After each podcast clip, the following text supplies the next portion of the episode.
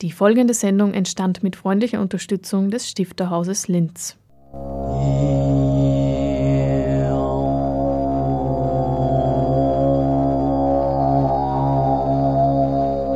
Literatur im Radio.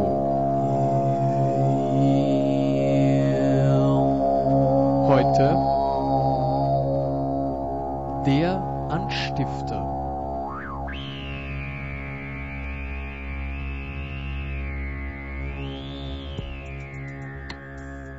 Liebe Hörerinnen und Hörer, ich begrüße Sie zum Anstifter, dem auditiven Literaturmagazin des Stifterhauses im Kultur- und Bildungskanal von Radio Froh.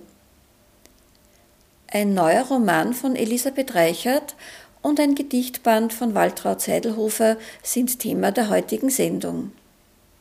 Am Mikrofon Hannelore Leindecker. In die Arbeit fallen, in meine Zeitlosigkeit, drei Wochen zeitlos leben, immer noch fasziniert von unseren Zellen. Ich möchte ihnen ihre Vollkommenheit zurückgeben, nicht Schöneres vorstellbar als vibrierende Zellen, absolute Perfektion. Ein Gedanke der Lust, nicht des Leids. Sie hörten einen kleinen Ausschnitt aus Elisabeth Reicherts neuem Roman Frühstück bei Fortuna. Wie Sie in der Leseprobe gehört haben, geht es darin um Zellen. Die Protagonistin ist eine Stammzellenforscherin, die die Beschäftigung mit den Zellen über alles andere stellt. Sie sind ihr sogar wichtiger als ihre Beziehung mit einem Mann. Woher kommt nun das Interesse der Autorin für dieses Thema? In der Schule war Naturwissenschaften für mich ein Albtraum, was aber wahrscheinlich auch an den Lehrern damals lag die einfach keine Ahnung hatten, wie sie unser Interesse wecken können. Und später, ich habe einmal ein Jahr, glaube ich, auf dem Institut für Biophysik in Salzburg gearbeitet.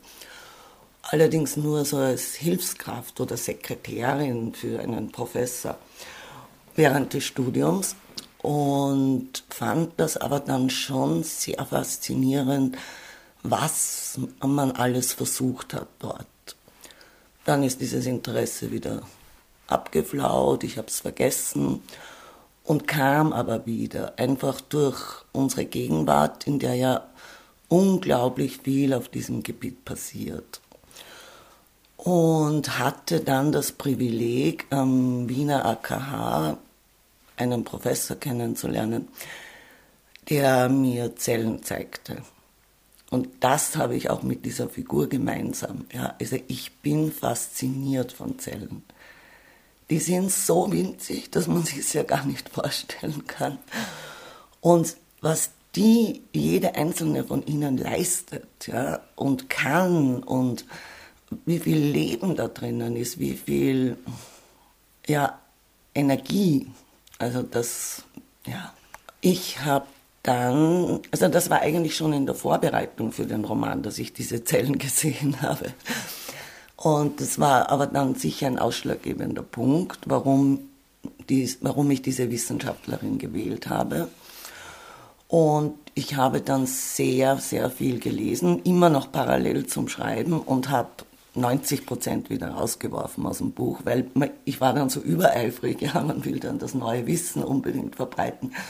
Aber das ist alles wieder rausgeflogen, weil es einen Roman einfach sprengen würde. Der Titel Ihres Buches ist äh, Frühstück bei Fortuna. Ja. Äh, könnten Sie den vielleicht ein bisschen erläutern? Ich glaube, dass es gerade in so schwierigen Zeiten gar nicht schlecht ist, wenn Frauen sich an ihre Göttinnen erinnern, die ja sehr, sehr in Vergessenheit geraten sind. Und Fortuna ist eine davon. Sie ist auch eine sehr vielschichtige Göttin, eben mit diesen Glücksmöglichkeiten, aber auch eine Schicksalsgöttin. Und mit der spiele ich so ein bisschen. Diese Wissenschaftlerin macht im Gegensatz zum üblichen Instituts- und Universitätsbetrieb eben keine Montag-Meetings mit ihren Assistentinnen und Angestellten und so weiter, sondern sie macht eben ab und zu ein Frühstück bei Fortuna, weil man in der Forschung auch sehr viel Glück braucht, damit etwas gelingt Und andererseits ist es dann manchmal Schicksal, warum jemandem etwas gelingt und dem anderen nicht. Oder der andere war vor seiner Zeit. Das passiert auch in der Wissenschaft sehr oft. Und hat dann nicht die Anerkennung bekommen, die dann jemand, der zehn Jahre nach ihm das Gleiche entdeckt bekommt. Also beide Aspekte von Fortuna spielen gerade in den Naturwissenschaften, glaube ich, soweit ich das sagen kann, äh, eine große Rolle.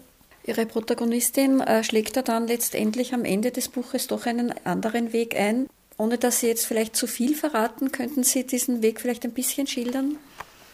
Also sie hat eine längere Karriere, diese Hauptfigur, und war sehr anerkannt als Stammzellenforscherin und hat dann gemerkt, wie viel da schief geht und wie viel sie nicht erreichen kann. Hat sich spezialisiert auf die Rettung von Zellen, die eben durch die angewandte Wissenschaft ähm, zerstört werden in uns, auch schon in uns Menschen. Und wird durch diesen Arbeitsbereich zwar sehr begehrt, weil immer mehr Versuche an Menschen ja gemacht werden und immer mehr Fehler passieren, aber zugleich auch sehr isoliert und merkt auch durch ihre Assistentin, aber auch durch eine ältere Wissenschaftlerin am Institut, das ist ja generationenüberschreitend im Roman, äh, dass sich ihr Blick verändert. Also von dieser Begeisterung für die Zellen wird sie eine Fehlersucherin. Und das überträgt sich dann, wie jeder Beruf wahrscheinlich, aufs ganze Leben. Und ihre Beziehungen leiden darunter und sie selbst beginnt darunter zu leiden und wird deshalb zwar den Zellen treu bleiben, aber eine neue Karriere beginnen. Und sie kennt da auch keine Scheu. Also sie hat immer wieder Jobs verlassen oder ihren Versuchsgegenstand verlassen, wenn sie etwas für sinnvoller hielt. Also das entspricht ihr auch, ja, weil andere hätten dann Angst, wenn sie so eine anerkannte, wenn auch geheime Stelle haben, aber doch sicher nicht, weil es nur so wenig Menschen auf der Welt gibt, die sich dem widmen. Äh, laut Roman, äh, sie hat einfach keine Angst. Also sie hat genug Selbstsicherheit, um zu sagen, so jetzt beginne ich eine neue Karriere. Sie haben vorhin schon gesagt, also etwas von dieser Zellforscherin steckt auch in Ihnen, weil Sie so großes Interesse daran haben. Aber wie viel von den eigenen Erfahrungen und so und so weiter fließen da ein in Ihre Bücher? Weil mir ist zum Beispiel aufgefallen, also ich habe gelesen, Sie waren viele Jahre auch in Japan und in den USA und eine, eine Figur, die Assistentin der Hauptfigur ist Japanerin. Sie schreiben auch über japanisches Essen. Also wie weit fließen da die eigenen Erfahrungen ein? Es ist gesättigt durch meine Erfahrungen, würde ich sagen. Also dieses Reiseleben, was ich lange hatte, oder ja, meine Begeisterung für die japanische Kultur, die ist ja nichts Neues. Gibt es ja den Roman Das vergessene Lächeln der Amaterasu, wo ich ganz ausführlich darüber schreibe, nicht so am Rand wie hier, aber zugleich über mein eigenes Interesse hinaus, was natürlich schon so eine Grundlage bildet, ja, dass alles authentisch sein kann, also, und sei es ein, ein Essen, äh, geht es mir auch darum zu zeigen, die, gerade die Naturwissenschaften sind ja absolut international. Also dann, da gibt es ja keine Grenzen. Das ist das Normalste auf der Welt, mit Japanern, Koreanern, Südafrikanern, Amerikanern zusammenzuarbeiten. Da ist sozusagen die Globalisierung im guten Sinn erreicht keine Abschottungen mehr und sowas. Wobei, also die Hierarchie Mann-Frau gibt es trotzdem. Auch wenn das ganz tolle Wissenschaftlerinnen sind im Buch, die Chefpositionen besetzen Männer. Das ist, diese Grenze gibt es noch. Also. Sie greifen aber auch andere Themen auf, also zum Beispiel das sehr aktuelle Thema der Flüchtlinge. Und Sie zeigen da sehr eindrucksvoll, wie schnell äh, grundsätzliche Hilfsbereitschaft umschlagen kann in Ablehnung, wenn so zwei Kulturen aufeinander prallen. Ja, ich glaube, wir sollten einfach ehrlich sein und unsere eigenen Grenzen auch sehen. Und die Grenzen sieht man aber nur, wenn man sich engagiert. Also sonst sind die Grenzen ja viel früher. Nicht? Wenn ich von vornherein ablehne, ja, dann habe ich ganz starre Außengrenzen. Da sind die Zellen in diesen Körpern erstarrt, würde ich sagen. Ja, weil das ist eigentlich das Thema des Buches. Wie weit wirken sich eigene Grenzen auch auf den Körper, auf unsere Zellen aus? Ja, ist eines der Themen, aber ein wichtiges. Und wenn ich mich aber darauf einlasse, zu helfen oder mich zu engagieren, sage ich mal so, ähm, dann werde ich mit ganz anderen Grenzen in mir konfrontiert. Ja? Und die, finde ich, kann man ruhig benennen, oder ich benenne sie jetzt im Buch, weil mir die ganze Scheinheiligkeit in dieser Debatte auf die Nerven geht. Und diese Figur stellt sich ihren Grenzen und kann sie aber auch auflösen. Ja, das war mir auch wichtig. Und nachdem ich ja einen Teil des Buches erst so im letzten Jahr geschrieben habe, ist das, ja, das musste einfließen. Ich konnte das nicht verhindern oder fördern oder irgendwas, ja. Das ist einfach ein starkes Thema in mir und daher nehme ich an, ist es auch eingeflossen. Wenn Sie zu schreiben beginnen, wissen Sie dann schon ganz genau, wie sich die Figur bis zum Schluss weiterentwickelt oder kommt es dann erst so nach und nach? Ich hatte keine Ahnung. Wirklich. Also ich hatte Versatzstücke, an denen ich so gearbeitet habe, aber das war eher meine Höhlenzeit, die ja äh, das sozusagen Näheste zu mir ist, weil ich mal Höhlenforscherin war und Bergsteigerin und Höhlentaucherin und so. Also das, ja. Ähm, und ich hatte eben auch Versatzstücke für Wissenschaft, aber das hat sich dann ganz geändert. Und wie die Figuren und welch auch, dass diese zwei Flüchtlinge, diese jungen Menschen auftauchen, ja, oder dass die alte Frau auf, also diese alte Dame auftaucht, ja, also der Roman hat sich wirklich ganz im Schreiben entwickelt, ja. Aber es passiert öfters bei mir, das ist also jetzt nicht überrascht, sondern ich bin schon überrascht, aber positiv überrascht, dass dann die auftauchen und so. Aha, was wollen die und so. Die Liste Ihrer Auszeichnungen und Preise ist schon ziemlich lang. Welcher Preis war Ihnen denn, liegt Ihnen denn am nächsten oder am Herzen, besonders am Herzen? Ich glaube, das war der erste, weil das war die Anerkennung einfach. Also mhm. ich habe vielleicht doch recht, wenn ich mir zutraue, dass ich schreiben kann. Mhm glaube ich schon, das war der wichtigste. Aber mich hat sehr gefreut, die letzte, weil ich habe überhaupt keine Ahnung gehabt, dass ich den bekomme, ja. Und es ist einfach schön, wenn das weitergeht. Also wenn das dann nicht abbricht mit Preisen, ja. Das, also insofern erster und letzter, sagen wir es so. Das wird ja hoffentlich nicht der allerletzte Nein, gewesen bisher, sein. Bisher natürlich. Ja, danke, ich glaube, das war ein guter Schluss. Morgen, am 6. Oktober, haben Sie die Möglichkeit, die Autorin bei einer Lesung aus ihrem Buch persönlich zu erleben. Elisabeth Reichert, Jahrgang 1953, ist gebürtige Oberösterreicherin und lebt seit 1982, unterbrochen von längeren Auslandsaufenthalten in den USA und Japan, als freie Schriftstellerin in Wien ein kleiner Ausschnitt aus ihren Veröffentlichungen. Da wären zum einen die Romane Februarschatten aus dem Jahr 1984, Das vergessene Lächeln der Amaterasu aus 1998, Die unsichtbare Fotografin aus dem Jahr 2008 und Die Föstkinder aus 2011. Ihren ersten Gedichtband mit dem Titel In der Mondsichel und anderen Herzgegenden veröffentlichte sie 2013. Der neue Roman Frühstück bei Fortuna ist im Otto Müller Verlag in Salzburg erschienen.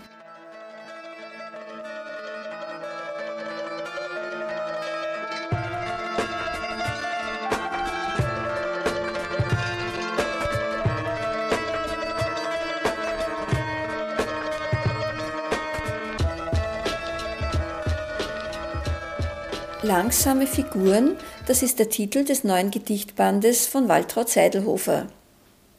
Was erwartet die Leserin und den Leser nun bei diesen Gedichten? Wie ist eigentlich der Titel zu verstehen?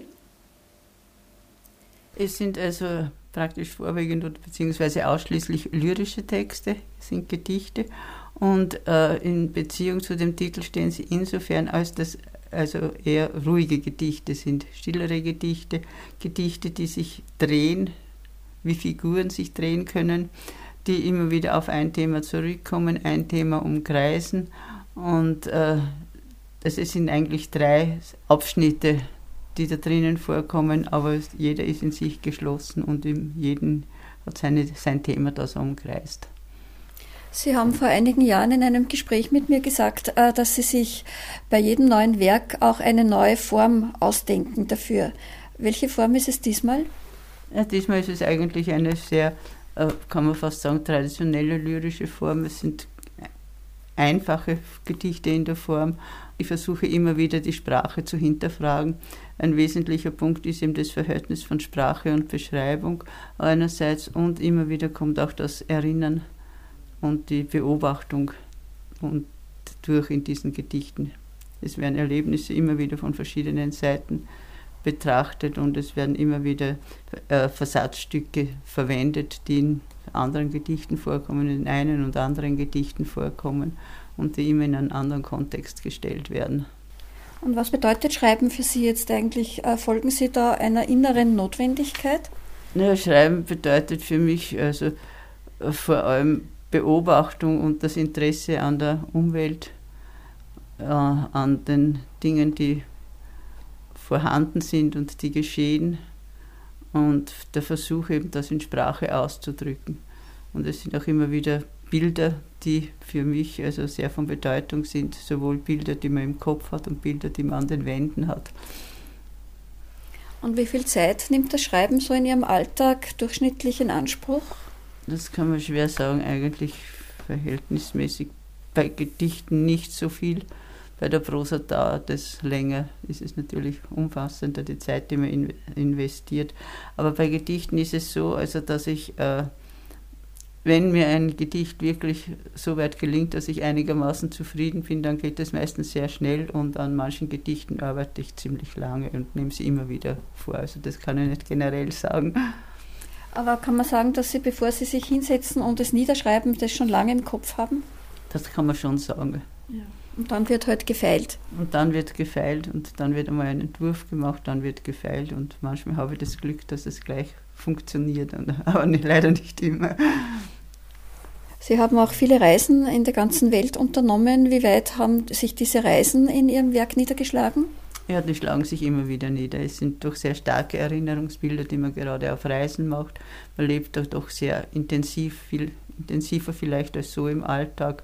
Und man sammelt diese Dinge im Kopf. Also ich mache eigentlich nie Notizen, dass ich mir was aufschreibe und so oder dass ich mir Bilder wieder anschaue, sagen wir, wenn ich dann schreibe darüber, sondern das sind alles Sachen, die ich mir sozusagen gemerkt habe, merken wollte, aufbewahren wollte, die dann wieder äh, abgerufen werden aus dem Gedächtnis und mit denen ich mit, und die auch manchmal als, als Trigger wirken, dass dann weitere äh, Beschreibungen folgen, weitere Gedanken. Also das sind so starke Eindrücke, die man hat und die von Zeit zu Zeit wieder erscheinen oder gesucht werden auch.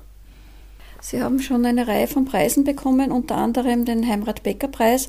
Sie haben in einem Interview gesagt, dass der Ihnen ganz besonders viel bedeutet hat, weil er in Ihren Anfängen großen Einfluss auf Sie hatte. Und jetzt haben Sie vor zwei Jahren den Georg-Trakl-Preis bekommen. Was bedeutet dieser Dichter für Sie? Einerseits als Lyrikerin, andererseits auch für Sie persönlich? Ja, also Georg Trakl war vor allem auch in meiner Jugend schon sehr bedeutend für mich was mich eben auch fasziniert hat, damals schon und auch jetzt noch, ich habe mich natürlich dann wieder auseinandergesetzt mit ihm, dass er eben auch sehr viele Bildern arbeitet und sehr viel mit Farben arbeitet und sehr äh, stark auch Themen umkreist, die immer wieder auftreten. Und diese äh, schwermütige Poesie, also und auch sagen wir dann die äh, Auseinandersetzung eben mit äh, katastrophalen Dingen wie Krieg und Verzweiflung und also das ist schon eine sehr beeindruckende Autor für mich. Ich sitze da bei Ihnen im Wohnzimmer und sehe, Sie sind von vielen Büchern umgeben und Sie haben ja auch als Bibliothekarin gearbeitet, viele Jahre lang. Äh, welche anderen Autoren haben Sie denn noch äh, beeinflusst oder auch beeindruckt? Naja, es waren vor allem, äh, muss ich sagen, französische Autoren, von Marcel Proust angefangen, über die Autoren des Nouveau Roman, Michel Butor, also Autoren, die eben auch sehr viel von Beschreibung arbeiten und sehr viel also in einem Bild drinnen bleiben, in einem Sujet drinnen bleiben und das ausloten. Also, und die haben mich von Anfang an eigentlich am meisten beeinflusst und interessiert. Und wie soll man denn jetzt an Ihre Lyrik herangehen als Leser und als Leserin? Ja, am besten man lässt sie einfach auf sich wirken. Man sieht die, kriegt Bilder vermittelt, Gedanken und man kann das nachvollziehen. Mancher wird wahrscheinlich damit Schwierigkeiten haben oder wird es nicht interessieren, aber ich freue mich natürlich über jeden, der darinnen Entsprechungen findet oder der einfach die äh, Vorstellung der Bilder, der Beschreibungen, die ich habe, der mit denen etwas anfangen kann und für den, für den sie was bedeuten. Lyrik ist ja gemeinhin als eher als ein Nischenprodukt bekannt, als nicht für die breite Masse gedacht. Äh, glauben Sie, dass äh, in der heutigen Zeit Lyrik den Lesern noch was vermitteln kann, was ganz Essentielles? Naja, das glaube ich schon, weil wir leben ja in einer Zeit, also wo zum einen also das, äh, das Bild sehr stark äh, dominiert, wenn man auf das, diese ganzen modernen neuen Medien denkt und auf der anderen Seite eben die Sprache doch mitunter, kommt mir vor, ein bisschen verarmt. Und das ist der eine Aspekt, dass man da die Sprache wieder ins Bewusstsein bringt. Und der andere Aspekt kann sein, dass zu einem Gedicht braucht man eine gewisse Zeit. Und in dieser Hektik, die wir haben, in dieser Stresszeit, ist es vielleicht ganz gut, wenn es ein, durch ein Gedicht eine gewisse Ruhe, eine gewisse Zeit hinein, Spanne hineinkommt, wenn ein bisschen freie Zeit geschafft wird dadurch. Ihr Mann, Gregor M. Lepka, ist vor einigen Wochen verstorben. Auch er war Lyriker, bekannter oberösterreichischer Lyriker. Und sie haben ja sehr, sehr lange, ich glaube über 40 Jahre zusammen gelebt und äh, auch teilweise allerdings nicht sehr viel zusammengearbeitet. Sie haben ein gemeinsames Buch geschrieben, aber sie haben mir mal erzählt, dass die Zusammenarbeit eher wenig war. Trotzdem werden sie sich wahrscheinlich irgendwie gegenseitig auch beeinflusst haben. Äh, wie wird sich das jetzt auf Ihre Arbeit, wird sich das jetzt irgendwie auswirken, dass Sie jetzt alleine hier in diesem Haus leben? Ja, das kann ich noch nicht so genau sagen. Es wird auf jeden Fall so sein, dass ich mein Schreiben, meine Linie verfolgen werde. Und dass es dadurch, dass wir eigentlich nie so zusammengearbeitet haben, also tatsächlich zusammengearbeitet wird, dass mein Schreiben weiterlaufen. Und natürlich haben wir sehr viel miteinander diskutiert und gesprochen und gelesen und über Gelesenes gesprochen. Aber ich glaube, das war so reich, dass das noch weiter wirken kann und dass ich da sicher noch eine Menge zum Bedenken und zum Nachdenken habe für die Zukunft. Sie hörten Waltraud Seidelhofer über ihren neuen Gedichtband Langsame Figuren, erschienen im Klever Verlag. Am 13. Oktober wird die Autorin im Stifterhaus aus diesem Gedichtband lesen. Waltraud Seidelhofer, 1939 in Linz geboren, lebt in Thalheim bei Wels. Von 1957 bis 1994 arbeitete sie als Bibliothekarin. Sie schreibt hauptsächlich Lyrik und Prosa und veröffentlicht bereits seit 1961 in Literaturzeitschriften und Anthologien und auch im Rundfunk. Sie erhielt bereits zahlreiche Auszeichnungen unter anderem den Kulturpreis des Landes Oberösterreich für Literatur 1991 und zuletzt im Jahr 2014 den Georg Trakl Preis.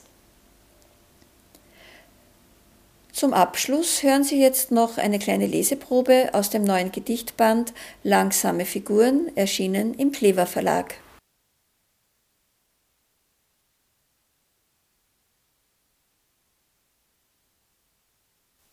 Der Fluss ist in Farben beschrieben und Steinen, Zeichnung und Ader, das Runde, die Form. In der Hand liegt vorübergehend noch Nässe, der Geruch von Algen und Moos. Weiter unten sind Mauern vorhanden und Stau, geregelte Mengen von Wasser und die Kilometersteine am Ufer, Zählung, die das Fließen zerteilt. An Brücken wird Ästhetik erprobt, das Fließen von Linien über Wasser, Straßen und Gleis. Bögen und Streben sind wie Gespinste um die Städte gelegt oder sorgsam in der Landschaft verteilt.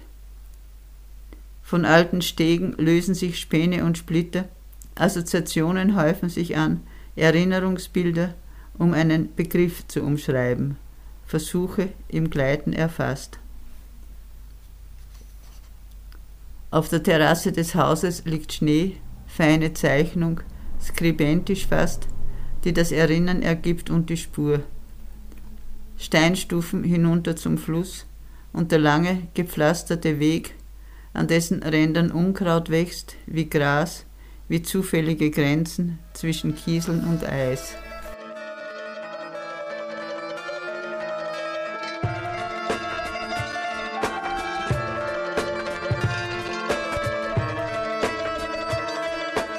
Und nun das Programm für den Oktober. Bis 26. Oktober können Sie noch zwei Ausstellungen besuchen. Da wäre mal die Ausstellung Stifterhaus Seehöhe 255 Meter, Wanderwege durch Adalbert Stifters Bildwelt und die Ausstellung im Literaturcafé Next Comic. Tommy Musturi präsentiert Originale seines vielfältigen Schaffens. Beide Ausstellungen sind von 10 bis 15 Uhr außer montags geöffnet.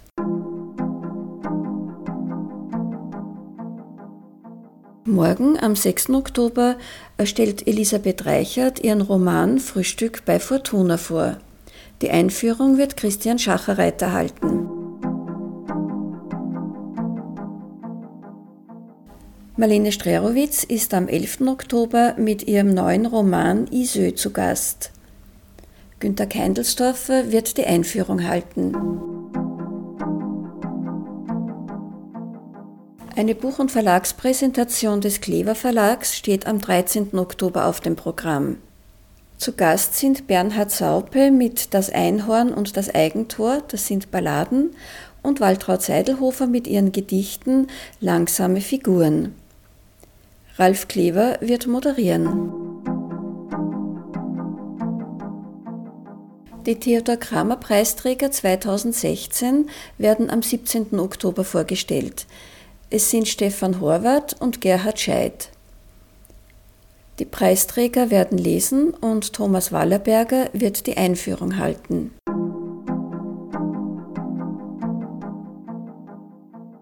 Um Grundbücher der österreichischen Literatur seit 1945 geht es am 18. Oktober.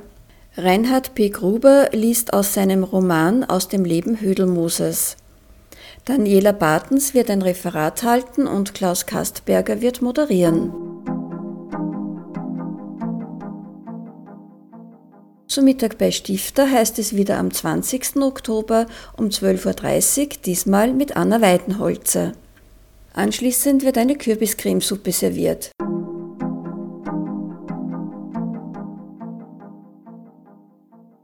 Im Rahmen der Kinderkulturwoche findet am 22. Oktober um 15 Uhr ein Familientag statt. Wolf Dietrichs Kampf mit dem Drachen steht auf dem Programm. Ein mittelalterliches Heldenepos mit ausgewählten Instrumenten, erzählt von Ursula Laudacher. Für Kinder von 6 bis 11 Jahren. Die Eltern können in der Zwischenzeit eine Führung durch das Oberösterreichische Literaturmuseum mitmachen. Der Eintritt ist frei. Am 24. Oktober ist der Autorenkreis Linz im Stifterhaus. Das Thema ist das Austauschbare. Es lesen Hermann Knapp, Martina Sens, Steven Sokolow und Claudia Thaller.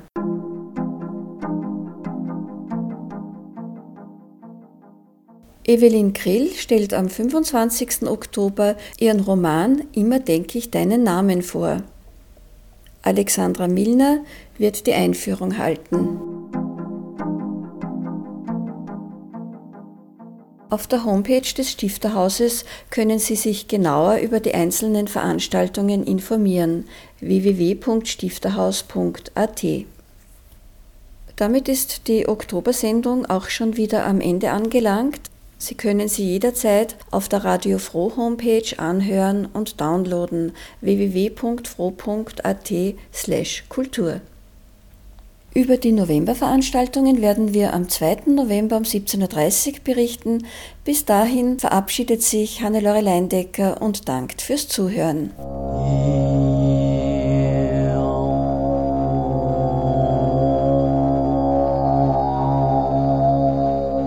Literatur im Radio.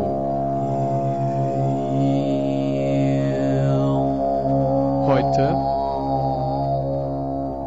der Anstifter.